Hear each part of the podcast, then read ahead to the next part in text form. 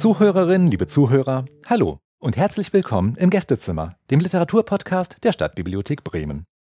Mein Name ist Martin Renz und heute bei mir zu Gast ist Cornelia Knösel. Hallo Cornelia. Hallo Martin. Herzlich willkommen. Schön, dass du jetzt auch bei uns im Gästezimmer bist. Ja, ich freue mich auch. Danke für die Einladung. Ja, gerne, gerne. Zu Anfang jeder Episode spielt sich hier eigentlich immer das gleiche Spiel ab.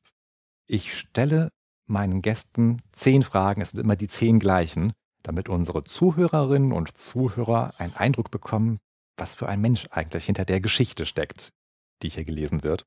Bist du bereit dafür? Ja, okay, frage mich. Auf geht's. Mhm. Kaffee oder Tee? Kaffee. Du zögerst. Ja, weil ich auch gerne Kräutertee trinke und ich versuche, so einen Ausgleich zu schaffen. Das ist cool. Gut. ja. weil, weil mhm. ich am allermeisten auf diese Fragen hier die Antwort bekomme, ja, sowohl als auch. Mhm. Ja, ich bin eine ehemalige Kaffeetante und ähm, deswegen versuche ich das jetzt ein bisschen zu reduzieren und auch mehr, aber dann wirklich nur Kräutertee zu trinken. Das mag ich ganz gerne. Gut, dann mal schauen, was du zur nächsten Frage mhm. sagst. Ist das Glas halb leer oder halb voll? Hm. Das Glas halb leer oder halb voll? Darf ich eine dritte Form wählen? Unbedingt. Ja. Also ich bin, ich bin eine Idealistin und ich würde sagen, es gibt bestimmt noch mehr für alle. Wow. Sehr schöne Antwort, die gefällt mir. Gut. Freut Leer mich. Freut mich. Sehr schön. Mhm. Ich war schon bei der nächsten Frage. Ja? Lerche oder Nachtigall? Lerche oder Nachtigall? Hm. Hat das was mit dem Schlafrhythmus zu tun? Och, das ist eine ganz offene Frage. Ja. Es könnte auch was mit Shakespeare zu tun haben. Ach, Shakespeare. Nimm dir, was du möchtest. ähm, Lerche oder Nachtigall? Fällt mir schwer zu antworten. Ich bin im Moment eine Lerche. Gut. Ich bin im Moment eine Lerche, weil ich sehr früh aufstehe. Ja, Punkt, passt doch. Genau. Während des Studiums war ich mehr eine Eule. Ja, ja, alles klar. Also Biorhythmus. Genau. Thriller oder Liebe? Zurzeit Thriller. Frag mich nicht warum. ähm, ja, zurzeit ist da der Thriller. Das finde ich ein bisschen aufregender. Mm, ja, finde ich ein bisschen aufregender als die Liebe. Und es gibt im Moment keine guten Liebesromane. Siehst du, und ohne dass ich warum fragen musste, haben wir auch schon eine Erklärung dafür. Gut, ja. Nächste Frage. Faust oder Mephisto? Faust oder Mephisto? Ja, ich bin der Meinung, sowohl als auch, kann ich das auch sagen. Der Faust kann nicht ohne Mephisto bestehen und Mephisto kann nicht ohne den Faust bestehen.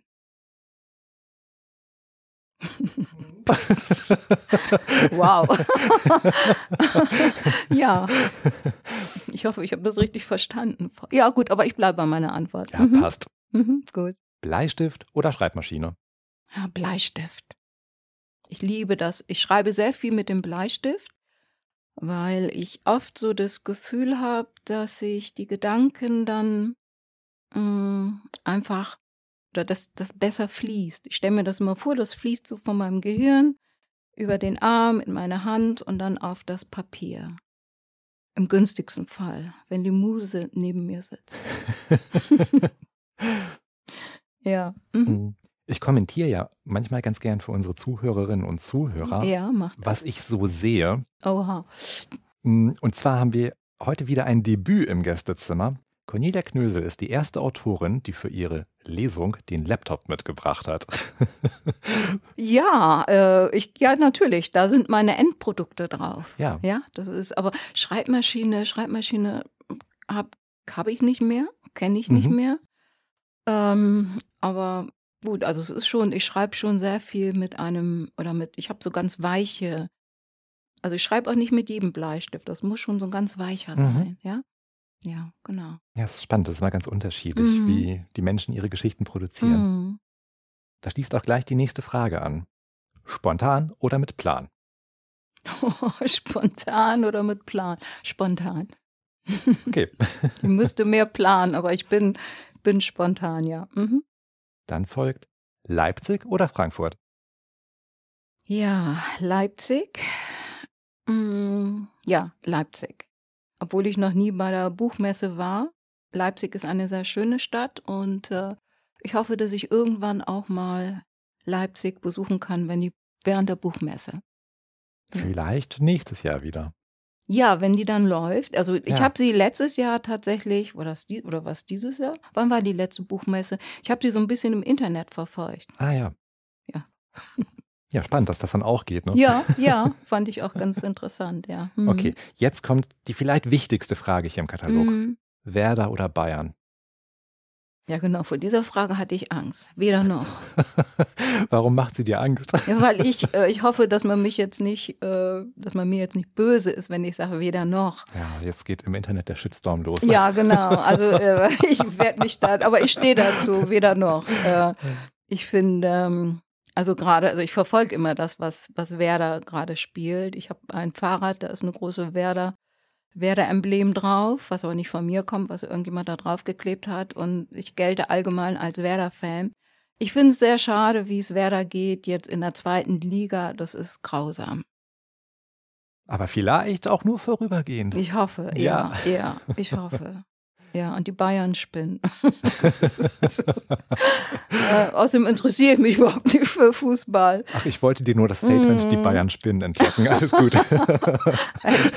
Gu- Gut, also jetzt, ich hoffe, auch da kommt kein, äh, wie heißt das, Shitstorm, ne? Mhm. gut, wir sind auch fast durch. Ja, Zuletzt- hoffentlich. Vervollständige doch bitte. Mhm. Wenn ich gerade keinen Podcast aufnehme, dann Dann arbeite ich. Jo, Dann lese ich. Dann gehe ich spazieren. Schreibe ich. Reicht das? wenn es dir reicht. Ja. Gut. Super. Vielen Dank für diesen Einblick. Mhm. Sehr, sehr spannend. Mhm. Was hast du unseren Zuhörerinnen und Zuhörern heute denn mitgebracht? Ja, ich habe mitgebracht einige Kurzgeschichten, die ich so unter dem Oberbegriff Gedankenspaziergänge zusammengefasst habe, weil ich fast alle dieser Geschichten sind äh, entstanden während meiner Spaziergänge. Also während ich gelaufen bin oder während ich gewandert bin, manchmal auch im Auto. Ja, und daher habe ich das Gedankenspaziergänge genannt. Schön. Ja, genau. Mhm. Dann lass doch mal hören, bitte. Ich beginne mit der Kurzgeschichte Do It Yourself.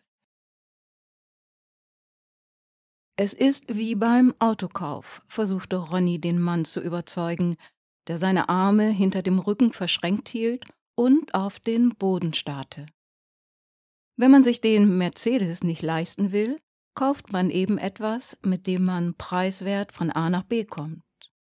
Ach, der Preis spielt keine Rolle, murmelte der Mann, sah ihn kurz an, wendete den Kopf und blickte geistesabwesend durch die Fenster nach draußen, wo die ersten Herbstwinde die Blätter durch die Luft wirbelten.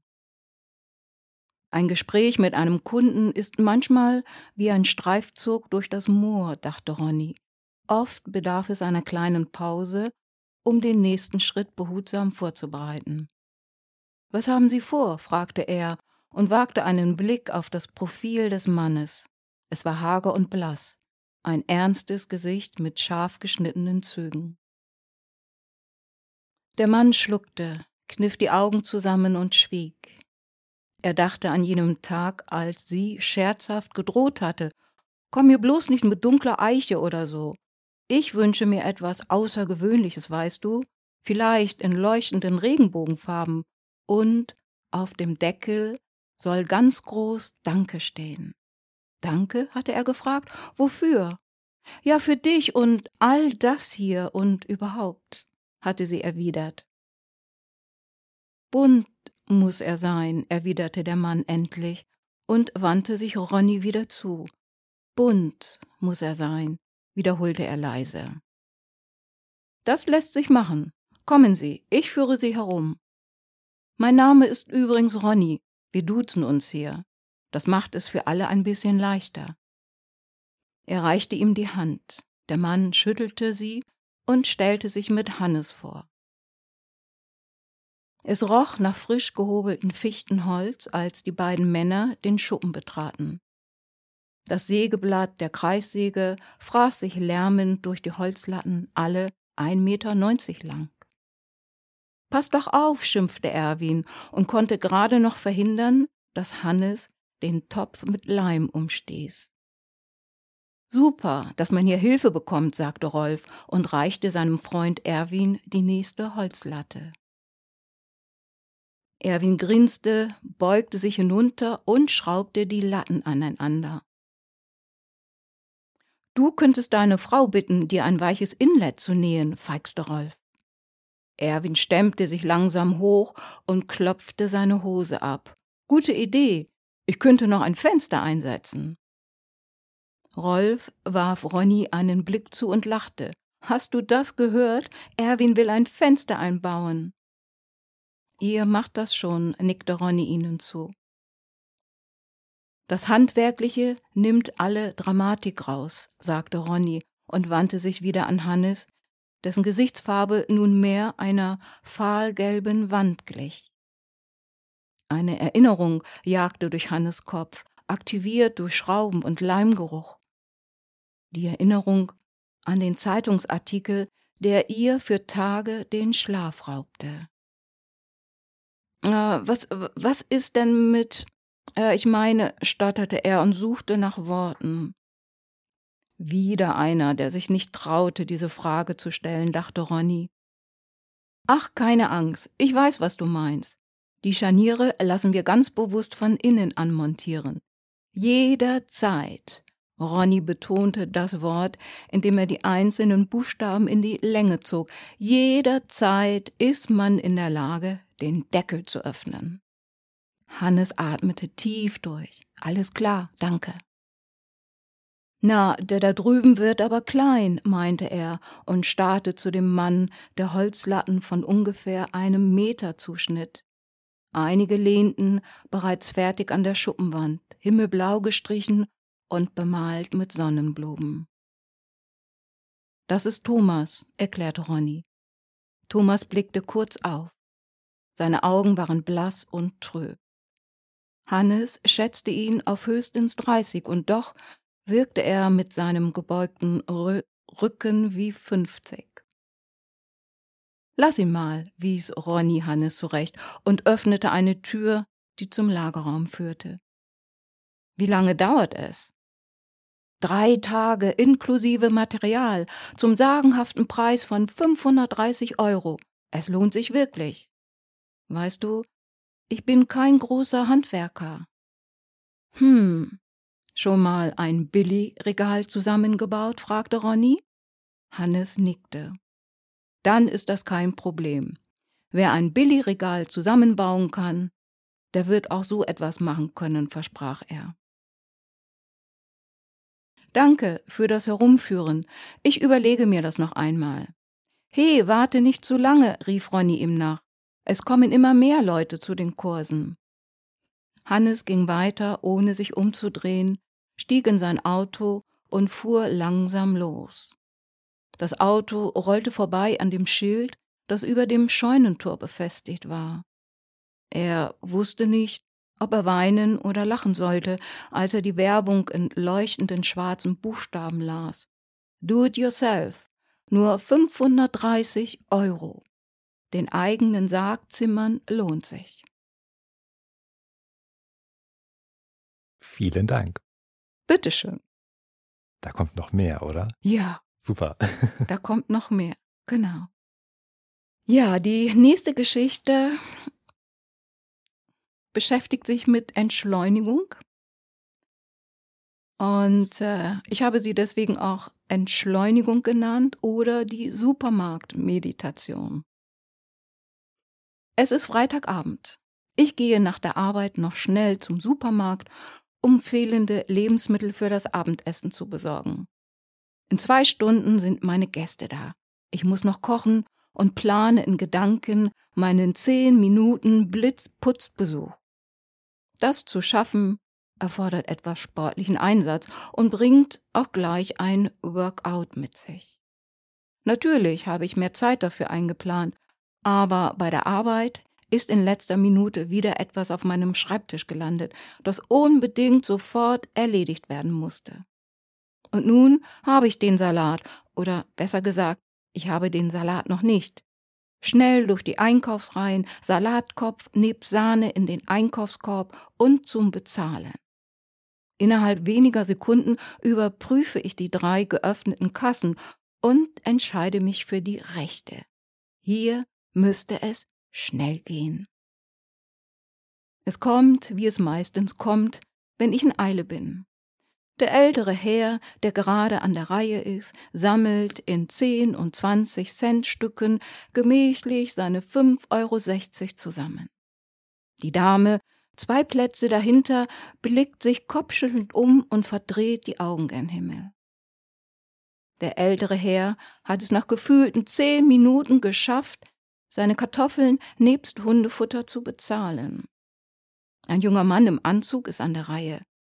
Nur einen Drucker hat er auf das Band gelegt, doch, wie sich bald herausstellte, möchte er diesen zurückgeben. Eine weitere Kassiererin wird ausgerufen. Okay, das kann etwas dauern, denke ich mir. Früher, früher hätte ich spätestens jetzt panisch überlegt, ob ich doch noch schnell die Kasse wechseln sollte, während mein Puls sich bedenklich beschleunigte und das Adrenalin durch meine Adern rauschte. Doch heute mache ich etwas anderes. Ich entschleunige. Wieder einmal ist es mir gelungen. Es freut mich. Das Leben hat mir wieder eine Situation zum Durchatmen, zum Entschleunigen geschenkt. Dankbar lausche ich meinem Herzen, das ruhig und gleichmäßig das Blut durch meinen Körper pumpt. Ich nutze also meine Wartezeit, die ich in der momentanen Situation durch nichts beeinflussen kann und übe mich in Gelassenheit.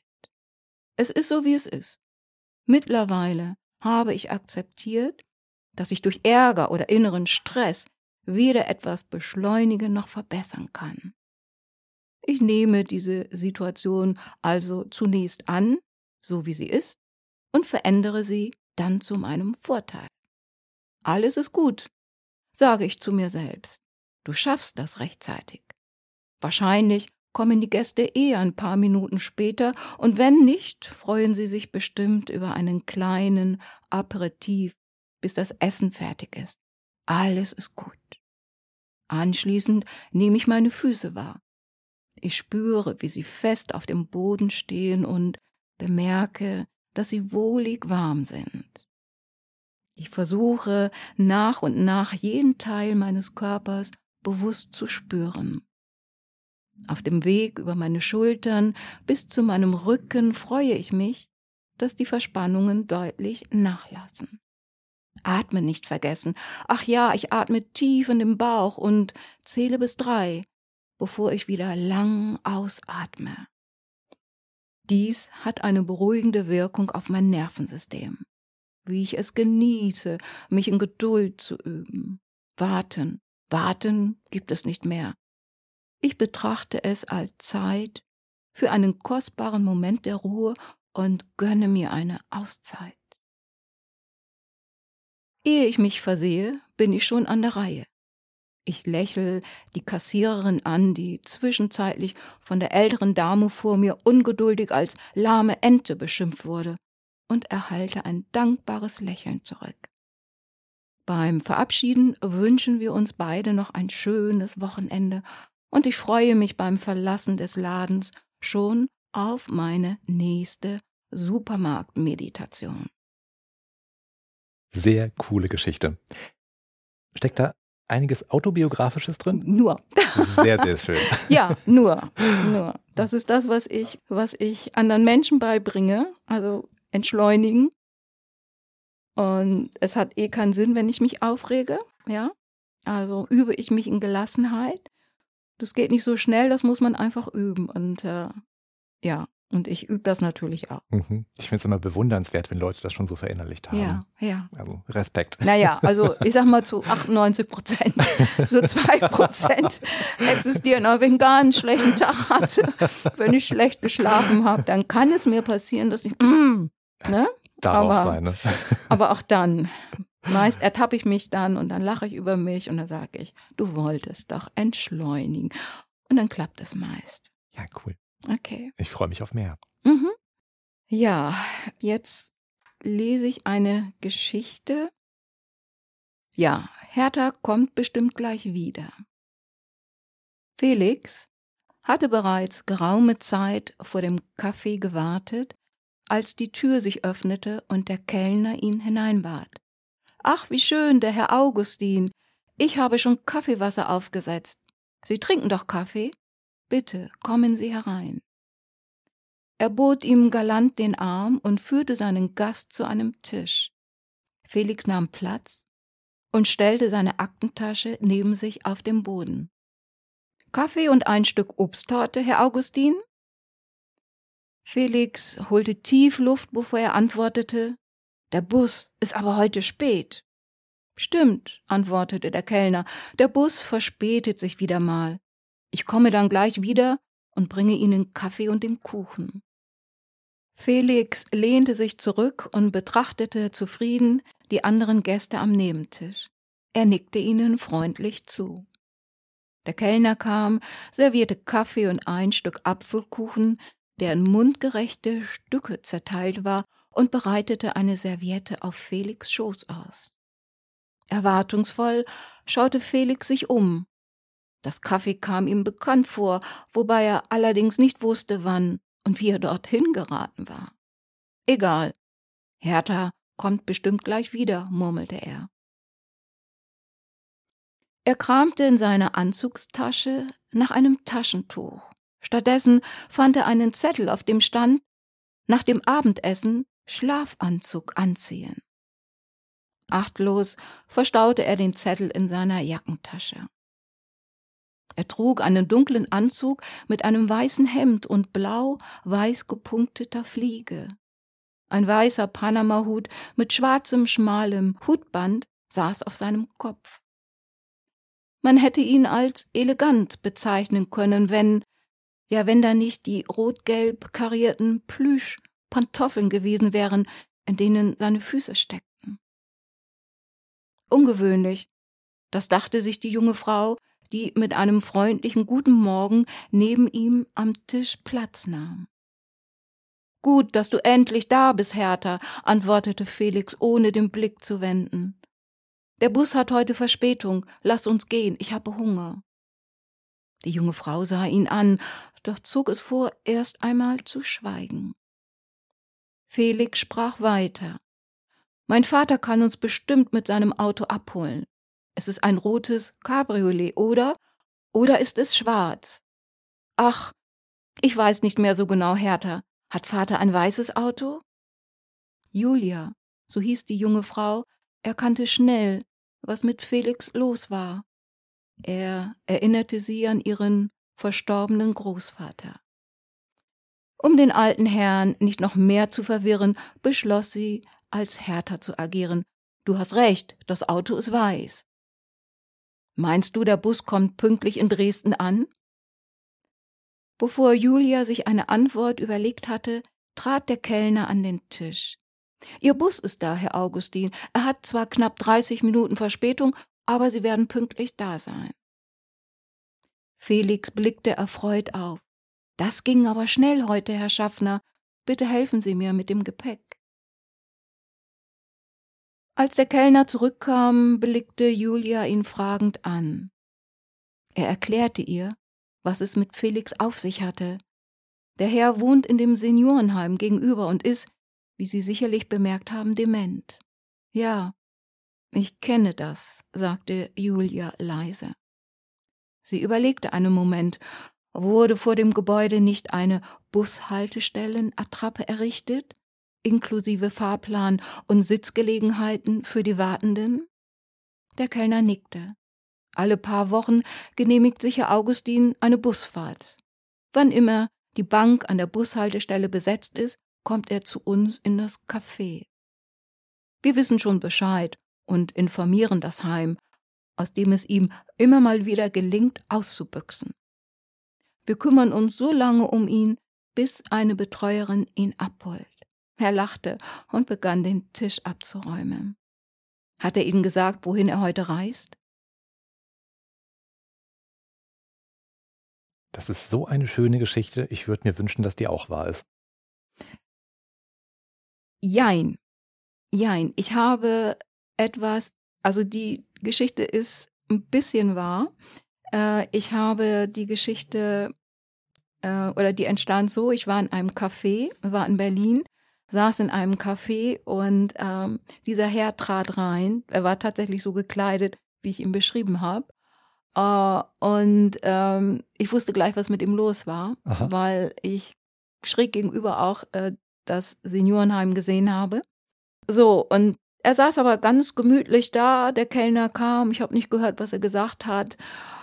Und ähm, ich habe dann den Kellner nachher gefragt und dann sagte er, ja, der Herr, immer wenn er mal unterwegs ist, wenn er wieder ausgebüxt ist, dann kommt er her. Ja, und äh, er also so hat er mir mhm. das ein bisschen erklärt. Mhm. Und den Rest habe ich dazu gedichtet. Toll. Ja. So wunderbar empathisch. Ja, ja. schön.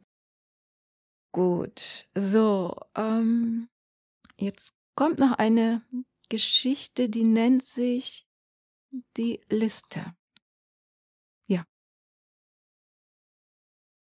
Das ist da witzig. Ist bei allen anderen hört man jetzt das Papier rascheln, bei dir ja. die Maus scrollen. Tatsächlich? Ist ja. die so laut, die Maus? Also das mal gucken, ob es auf dem Endprodukt noch zu Ach, hören sein wird. Ja, es ist, eine, es, ist, es ist eine alte Maus, ja. Es ist ein hochmoderner PC aber es ist so eine, siehst du auch hier, die hat ja noch ihr Kabel. Normalerweise macht man ja heute Bluetooth. Stimmt. Kabel. Okay. Ja, sorry. Sorry. Ich habe gedacht, hier ist kein Fernsehen, also kann ich mir das leisten. So, ich mache weiter. Die Liste. Gestützt auf ihre Gehhilfen legt Anna die letzten Meter zu Fuß zurück. Sie wickelt den Mantel enger um sich und vergräbt das Kinn in ihrem Schal. Die untergehende Sonne taucht den Himmel in ein orangerotes Licht. Heute, heute werden wir es schaffen, Maggie, flüstert sie. Maggie erwidert nichts, lächelt nur, ihre Augen strahlen. Was für schöne Augen, denkt Anne wehmütig. Ein Lächeln so intensiv, dass ihr fast die Tränen kommen. Weißt du noch, beginnt Anne, als wir unsere Augen zum ersten Mal heimlich geschminkt hatten? Wie Eulen sahen wir aus, weil alles verschmiert und verlaufen war. Maggie schmunzelt. Ihre Wangen glühen. Die langen Haare glänzen wie bernsteinfarbene Seide und fallen in lässigen Locken über ihre Schultern. Was für schöne Haare, murmelt Anne und denkt an ihre strohigen, grauen Strähnen, die immer aus der Reihe tanzen, wenn sie nicht zu einem Dutt zusammengebunden sind. Meine Beine brennen, stöhnt sie. Einen Moment muss sie sich auf ihren Stock abstützen und legt eine Hand an ihr Herz. Es schlägt, immerhin, noch schlägt es. Anne schüttelt den Kopf, lacht und richtet sich auf. Erinnerst du dich, als du meine Haare blond gefärbt hast, weil ich aussehen wollte wie Grace Kelly? Wir hatten es zuvor an meinem Hund ausprobiert. Es war gut. Es war gut gelungen. Zumindest bei meinem Hund. Für einen Moment ist der Schmerz vergessen, der Herzschlag normal. Lass uns weitergehen. Wir haben noch ein gutes Stück Weg vor uns. Sieh nur, wie langsam ich geworden bin, murmelt Anne, keuchend und ringt nach Luft. Sie setzt einen Fuß vor, stützt den Stock auf, zieht den anderen Fuß nach. Schweiß steht auf ihrer Stirn. Sie lockert ihren Schal und knüpft den oberen Knopf ihres Mantels auf. Ach, Maggie, ich bin alt geworden, sagt Anne und versucht, den Schmerz zu ignorieren. Maggie schweigt und lächelt. Ihr Lächeln gibt Anne Kraft und Zuversicht. Nein, sie wird nicht aufgeben, wird ihr Versprechen halten. Der Boden wird weicher, ihr Rücken brennt wie Feuer. Anne sieht zu ihren Füßen und mustert den Sand, der sie umgibt. In ihrer Heimat gibt es Sand nur auf Spielplätzen. Dort gibt es hohe Gipfel aus schroffen, steilen Felswänden, die weit über die Baumgrenze hinausragen. Es kann nicht mehr weit sein. Auf einmal kann sie es nicht nur wittern, sondern auch hören, das rhythmische Rauschen von Wellen, die unaufhörlich an den Strand rollen. Die Luft um sie riecht und schmeckt salzig. Ihr Herzschlag wird zu einem heftigen Pochen in ihrer Brust. Sie beschleunigt ihre Schritte. Wir sind gleich da, Maggie. Anne verdrängt das Brennen im Rücken und Beinen. Kannst du dich noch erinnern, Maggie? Weißt du noch damals, als wir unsere Liste geschrieben haben? Die mit den zehn wichtigsten Dingen, die wir in unserem Leben machen wollten?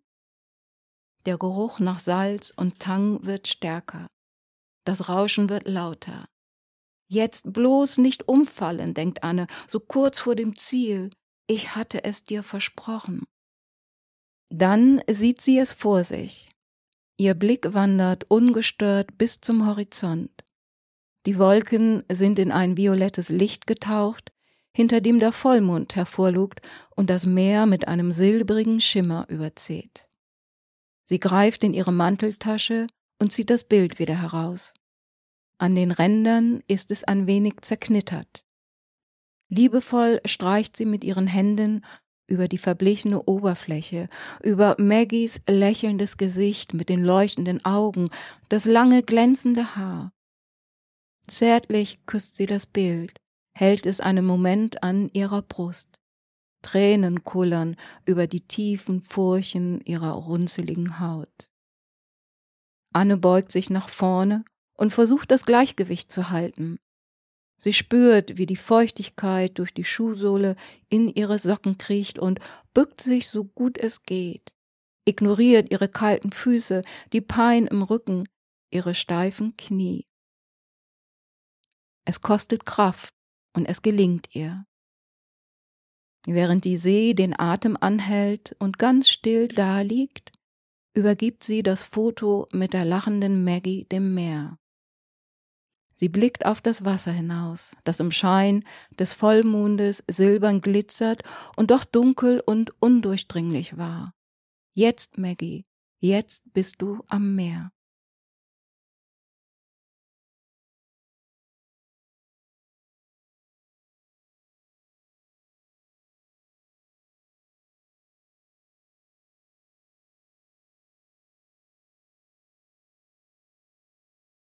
Ja, ja, die will ich gerne. Da geht's um auf der Suche nach dem Glück. Fünf Minuten. Finde ich auch. Wunderbar. Dann lese ich dir noch vor, ja? Mhm. Auf der Suche nach dem Glück. Und wie war dein Tag, Tantchen? versuchte Daniel, einige Wörter aus Nelly herauszulocken. Doch sie schwieg eisern und schüttelte den Kopf, dass die grauen Strähnen nur so flogen schon wie er sie nannte, Tantchen.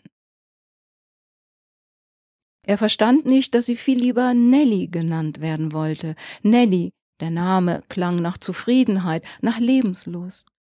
Jetzt wollte er auch noch jeden Tag vorbeikommen, weil es früh dunkel wurde. Dabei konnte sie gut auf sich selbst aufpassen, auch wenn sie die 80 schon weit überschritten hatte. Aber wenn ihr Sohn das anordnete, dann war dies Gesetz.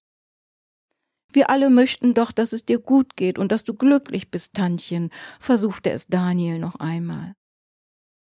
Mir geht es tatsächlich gut, dachte Nelly. Mir geht es schon seit Jahren richtig gut. Danke, Daniel. Ich habe alles, was ich brauche. Wirklich vielen Dank. Sie blickte auf den Wanderweg, der in den Wald führte. Ihr Häuschen befand sich am Rande dieses Waldes. An dieser Stelle kamen viele Wanderer und Spaziergänger vorbei. Komm, folge mir. Sofort stand Daniel neben ihr und beide gingen gemeinsam in den Garten, der direkt neben dem Wanderweg lag. Nelly begann Ausschau zu halten nach etwas, was auf dem Boden lag. Was suchst du, Tantchen? fragte Daniel. Sie antwortete nicht und suchte weiter. Eine Wandergruppe kam des Weges entlang und bot ihre Hilfe an. Was suchen Sie? fragte ein junger Mann aus der Gruppe. Ich habe mein Notizbuch verloren, erwiderte Nelly. Alle halfen ihr sofort beim Suchen. Nach kurzer Zeit gaben die ersten auf, da ihr Rücken vom Bücken schmerzte. Eine Frau fragte Nelly, verehrte Dame, sind Sie sicher, dass Sie Ihr Notizbuch hier draußen verloren haben? Nelly richtete sich auf und sagte, ich denke, ich habe es im Haus verloren. Dann suchen Sie doch dort, rief eine aus der Gruppe. Nein, das geht nicht. Im Haus ist es dunkel. Dann suche ich lieber hier draußen, wo es hell ist. Die alte Dame muss senil sein, dachte sich die Wandergruppe, die nun aufbrechen wollte. Mache doch das Licht an, schlug Daniel vor. Ja, das könnte ich machen, aber das wäre mit viel Aufwand verbunden. Ich habe nur eine Öllampe und müsste zuerst die Streichhölzer finden. Dann suche ich lieber hier draußen. Kopfschüttelnd gingen die ersten weiter. Eines war für sie klar, der alten Dame konnte man nicht helfen. Die Frau von vorhin seufzte, riss sich noch einmal zusammen und versuchte ihr die Situation zu erklären. Werte Dame, wie wollen Sie Ihr Notizbuch hier draußen finden, wenn es doch im Haus liegt? Es macht keinen Sinn, die Wiese abzusuchen, nur weil hier mehr Licht ist. Wenn Sie Ihr Buch finden wollen, sollten Sie ins Haus gehen, das Licht anzünden und im Haus suchen. Die alte Dame schaute die Frau ruhig an und lächelte. Ein kurzes Schweigen. Einige aus der Gruppe, die noch geblieben waren, warteten gespannt auf eine Antwort. Sie haben natürlich vollkommen recht. An dieser Stelle frage ich Sie, wie ist es denn mit dem Glück? Befindet sich unser Glück nicht bereits in uns? Aber viele suchen ihr Glück da draußen, weil es angeblich einfacher ist. Ihre Suche ist oft vergebens und sie werden müde vom Suchen. Dabei bräuchten wir nur in uns das Glück zu finden, indem wir uns Klarheit und Bewusstsein beschaffen. Dann würden wir sehen, dass unser Glück die ganze Zeit schon da war. Alle staunten und bedankten sich bei der alten Dame für diese lehrreiche Lektion, bevor sie wieder aufbrachen. Daniel bot seiner Tante den Arm. Darf ich bitten, Tante Nelly? Beide schauten der Gruppe noch lange hinterher, bis sie in das Haus zurückgingen. Nelly nahm das Notizbuch vom Nachttisch und begann zu schreiben. Eine Geschichte über das Glück. Ja, toll. Toll, hat mir richtig gut gefallen. Das war wieder ein sehr, sehr schöner, angenehmer Besuch hier in unserem Gästezimmer. Ja, das freut mich. Wie lange habe ich denn jetzt gelesen? Ich weiß gar nicht. Ungefähr? Oh, das, das Aufnahmegerät ist jetzt bei irgendwie ungefähr 40 Minuten und am Ende ja, schnippeln wir noch ein bisschen. Genau. Mhm. Genau. Mal gucken, mhm. ob ich diesen Teil aus dem Gespräch auch noch entferne oder drin lasse. ja, okay, das überlasse ich dir. Mhm. Gut, liebe Zuhörerinnen, liebe Zuhörer. Nee, ich fange nochmal an. Sehr schön, dass dir das auch passiert. Bitte nicht schneiden. Okay. Das ist gut. Mhm. Also, liebe Zuhörerinnen, liebe Zuhörer, wie immer, wir freuen uns über Feedback. Am besten geht das über unsere Website stabi-hb.de slash Gästezimmer. Da finden Sie alle Informationen dafür und auch alle anderen Folgen, die bisher schon veröffentlicht wurden. Wenn Ihnen dieser Podcast gefallen hat, erzählen Sie es gerne weiter oder vergeben Sie fünf Sterne in Ihrer Podcast-App. Die Autorinnen und Autoren und ich, wir freuen uns über Ihren Support. Das war's für heute aus dem Gästezimmer der Stadtbibliothek Bremen. Vielen Dank fürs Zuhören und bis zum nächsten Mal.